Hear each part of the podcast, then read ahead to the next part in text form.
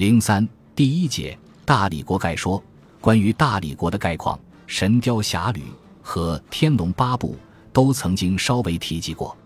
大理段氏本系凉州武威郡人，在大理德国称帝。其先世虽为鲜卑拓跋人士，但久与汉人通婚，受中华教化，已与汉人无异，也早自认识汉人。中华教化文物广播南疆，《神雕侠侣》。大理国于五代后晋天福二年建国，比之赵匡胤陈桥兵变，黄袍加身还早了念三年。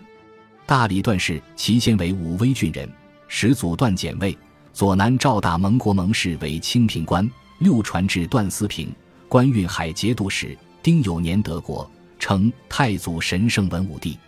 十四传而道段正明，已历一百五十余年。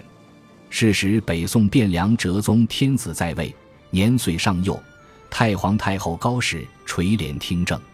这位太皇太后任用名臣，废除苛政，百姓康乐，华夏遂安。实是中国历代第一位英明仁厚的女主，史称女中尧舜。大理国辟处南疆，历代皇帝崇奉佛法，虽自建帝号，对大宋一向忍让恭顺，从来不以兵戎相见。保定帝在位十一年，改元三，曰保定，建安、天佑。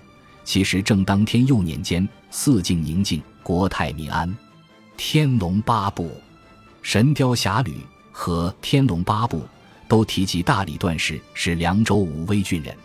凉州武威即今天甘肃武威，于元寿三年置郡，到宋朝改称西凉府。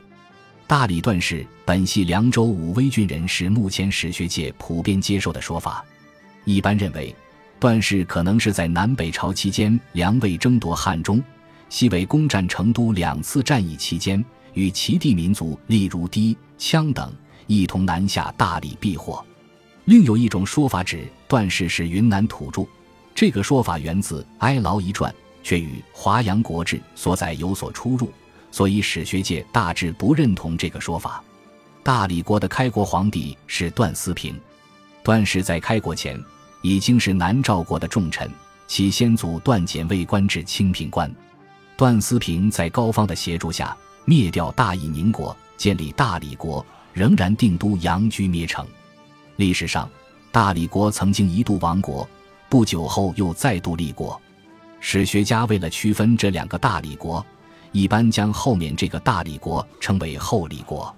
这个转折正好与小说中出现过的人物段正明、段正淳和高生态有直接关系。